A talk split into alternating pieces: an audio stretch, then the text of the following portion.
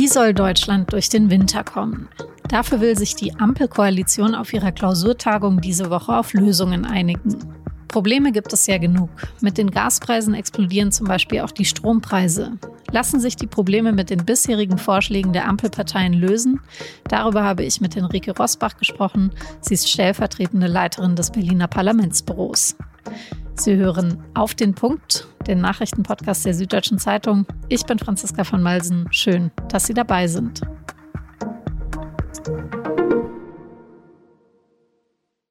Diese Woche ist nicht nur Kabinettsklausur, mit dem September beginnt auch der Herbst. Und die zweite Hälfte vom Herbst ist in Deutschland ja oft schon so kalt, dass man gern die Heizung anmachen möchte.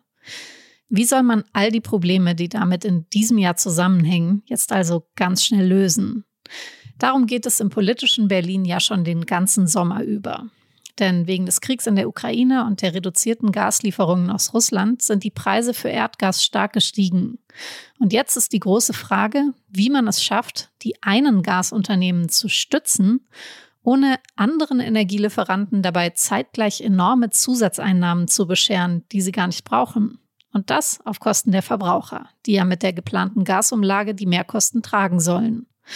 Im Heute-Journal am Sonntagabend kündigt Wirtschafts- und Klimaminister Robert Habeck deshalb Nachbesserungen bei seiner viel kritisierten Gasumlage an. Es ist eine Zeit, wo alle sehr unter Druck stehen.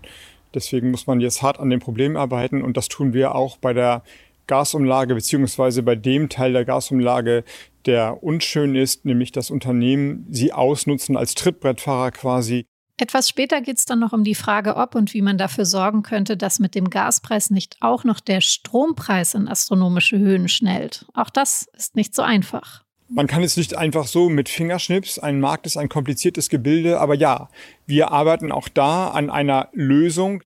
Währenddessen hat die SPD im Vorfeld zur Kabinettsklausur ihre Ideen für ein weiteres Hilfspaket in Umlauf gebracht. Eine Strom- und Gaspreisbremse. Das heißt, der Grundbedarf soll günstig bleiben für alle. Erst wer über den Grundbedarf hinaus Energie braucht, soll die hohen Preise zahlen müssen. Nur, wie hoch setzt man diesen Grundbedarf jetzt an? Keine einfache Frage, auf die die SPD noch keine Antwort hat. Zusätzlich will sie besonders bedürftige Gruppen wie Geringverdiener, Studierende und Rentner mit Direktzahlungen entlasten. Außerdem sollen Mieterinnen und Mietern nicht gekündigt werden dürfen, wenn sie ihre Nebenkosten nicht bezahlen können. Und auf das 9-Euro-Ticket soll ein 49-Euro-Ticket folgen. Welche dieser Ideen bringen am meisten und warum gibt es in der Ampel im Moment so starke Reibereien? Darüber habe ich mit Henrike Rosbach gesprochen am Telefon im Parlamentsbüro in Berlin. Henrike, jetzt hat ja Robert Habeck gestern Abend im Heute-Journal quasi immer wieder dieselbe Aussage gemacht, nämlich die Probleme sind komplex und wir arbeiten hart dran, sie zu lösen. Aber ist es denn wirklich so kompliziert? Also erstmal ist natürlich die Ausgangslage kompliziert, weil sie auch politisch so brisant ist und auch sozialpolitisch so brisant ist. Aber tatsächlich ist auch der Gasmarkt ähm, ein, ein komplexes Gebilde mit schwierigen Eigentümerstrukturen. Teilweise darauf verweist zumindest das äh, Bundeswirtschaftsministerium.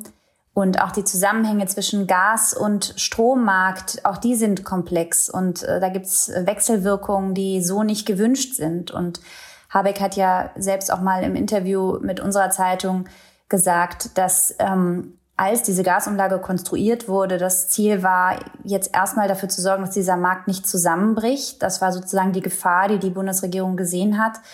Und ähm, jetzt sind eben Schwierigkeiten aufgetaucht im Zusammenhang mit dieser Gesetzgebung, die man vielleicht am Anfang nicht so gesehen hat oder wo man sich vielleicht auch gedacht hat, okay, jetzt müssen wir erstmal überhaupt stabilisieren und dann müssen wir sehen, wie wir uns den Details zuwenden. Nur das Ergebnis ist jetzt einfach, dass die Details so viele Probleme verursachen, dass das ganze Instrument auch schon wieder in Frage steht.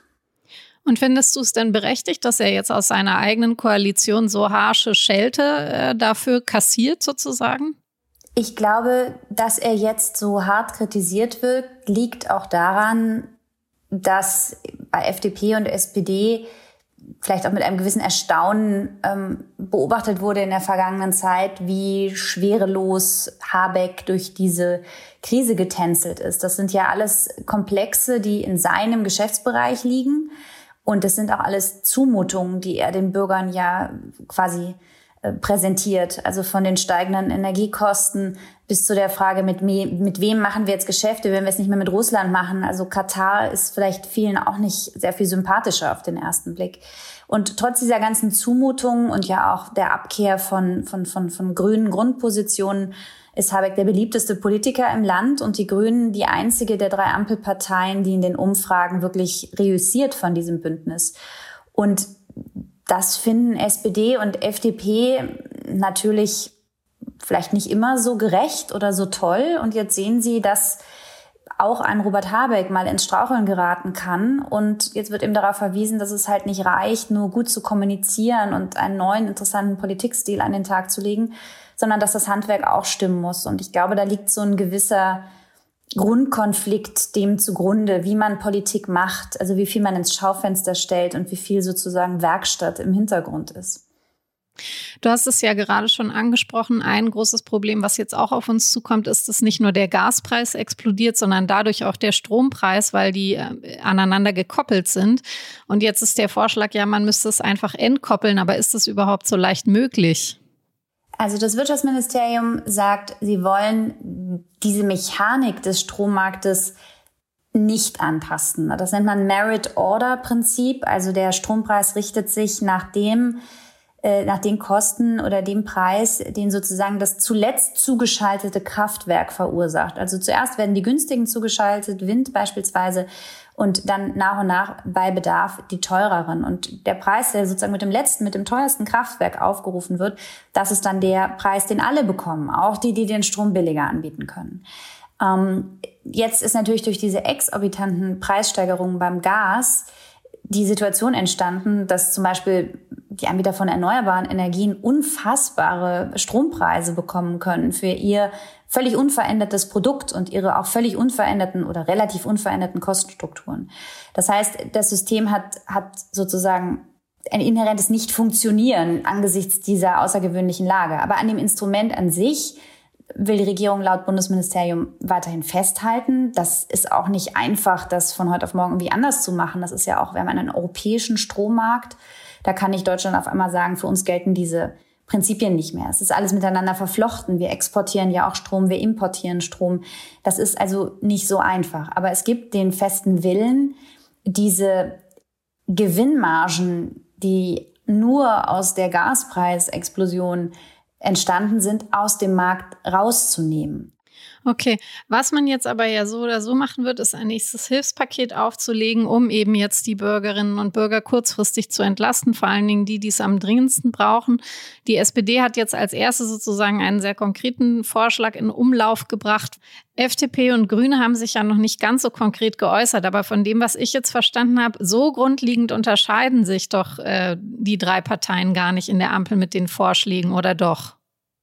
Also in den Details wird sicherlich hart miteinander gerungen werden. Da darf man sich, glaube ich, keine Illusionen machen. Aber ähm, klar ist, die FDP möchte gerne ähm, zum Beispiel die kalte Progression in der Einkommensteuer ausgleichen. Also sie will verhindern, dass wenn jemand eine Gehaltserhöhung bekommt, die gerade mal so die Inflation ausgleicht. Also man kann sich genauso viel leisten wie vorher. Da müsste man aber normalerweise trotzdem mehr Steuern zahlen. Hat dann also netto und real weniger Geld. Und das wollen die ähm, Freien Demokraten eben ändern. Und das wurde auch in den letzten Jahren immer so gehandhabt. An dem Vorschlag gibt es trotzdem Kritik, auch wenn das eigentlich ähm, Staatspraxis gewesen ist. Aber auch Finanzminister Lindner, der ja auch FDP-Chef ist, hat gesagt, das ist natürlich nicht alles, was ihnen vorschwebt. Also auch er sagt, wir brauchen eine Bürgergeldreform, wir brauchen eine deutliche Ausweitung des Wohngeldes mit Heizkostenzuschlag, also auch des Empfängerkreises. Ähm, das heißt, auch den Liberalen ist klar, dass am, am unteren Ende der Einkommensskala natürlich was passieren muss. Ähm, die Grünen haben, glaube ich, Vorschläge, die, die relativ nah an denen der ähm, SPD sind. Aber sozusagen die grobe Linie, dass da noch was kommen muss und dass das eben vor allem für die Menschen, die so vielleicht auch knapp über der Grundsicherung liegen, jetzt noch, aber dann ähm, kaum noch wissen, wie sie das schaffen sollen. Also das ist sozusagen der besonders kritische Bereich. Siehst du denn die Gefahr, dass die Regierung sich jetzt vor allen Dingen damit beschäftigt, wie sie das Dringende für diesen Winter gelöst bekommt und ähm, darüber vergessen könnte oder einfach nicht genug Zeit bleibt, die ursächlichen Probleme und das, was langfristig gelöst werden muss, anzugehen, wie beispielsweise den Umstieg auf die Erneuerbaren und dass der eben viel zu langsam voranschreitet? Also jede, jede größere Krise führt natürlich zu einer ganz starken Konzentration auf Krisenbewältigung in, in jeder Regierung. Das geht ja auch gar nicht anders. Das heißt, natürlich frisst sozusagen die Energiekrise, der Krieg, ähm, die Inflation ein gewisses Potenzial der Regierung, sich mit Dingen beschäftigen zu können. Das steht einfach total im Fokus. Es gibt jetzt vielleicht in Anführungszeichen einen Rückschlag, weil man jetzt Kohlekraftwerke verstärkt anschaltet, LNG-Gas, also Flüssiggas importieren möchte. Aber da zum Beispiel gibt es ja auch die Idee, dass man das dann später auf Wasserstoff umrüsten kann. Und dass jetzt sozusagen energiepolitische Vorhaben stark beschleunigt werden und dass da die Prozesse vereinfacht werden, das ist natürlich was, was dann auch bei dem Umstieg auf Erneuerbare sinnvoll sein kann. Es gibt ja auch schon ein Gesetzespaket aus dem Haus von Habeck, das zum Beispiel den Ausbau der Windkraft sehr stark erleichtert, also was Abstandsregeln und ähnliches angeht und den Netzausbau. Also insofern aus diesem Beschleunigungselement lässt sich die Hoffnung ableiten, dass auch bei grundlegenden Reformprojekten was Positives übrig bleibt aus dieser Zeit, die wir jetzt gerade erleben. Henrike, dann vielen Dank für deine Einordnung bei diesen vielen Fragen, die sich stellen und ganz liebe Grüße nach Berlin. Sehr gerne. Grüße zurück.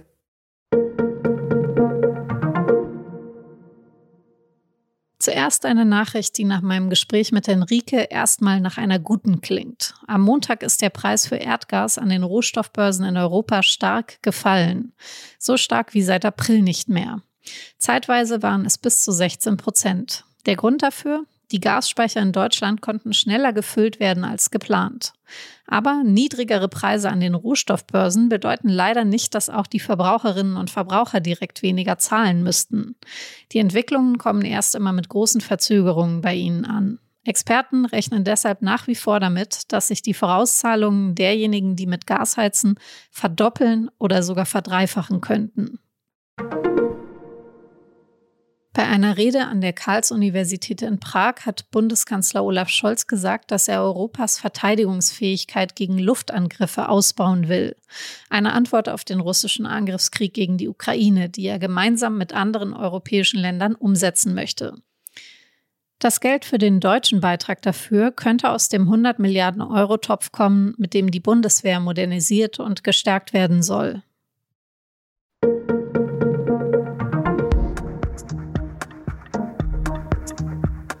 Vielleicht gehören ja auch Sie zu den Millionen Kunden, die bald ein Schreiben von Ihrem Gasanbieter bekommen, in dem es dann eben um die Gasumlage geht. Meine Kollegen aus der Wirtschaft haben für Sie aufgeschrieben, worauf Sie dabei achten sollten. Sie finden den Text in der SZ vom Dienstag oder mit einem digitalen Abo ab 19 Uhr. Was können wir bei Auf den Punkt noch besser machen? Ich freue mich, wenn Sie es mir und unserem Team bei der Umfrage verraten, die wir gerade durchführen. Sagen Sie uns doch gerne mal so richtig Ihre Meinung unter sz.de slash podcast-umfrage. Redaktionsschluss für Auf den Punkt war heute 16 Uhr. Produziert hat diese Sendung Justin Patchett. Vielen Dank fürs Zuhören und bis morgen.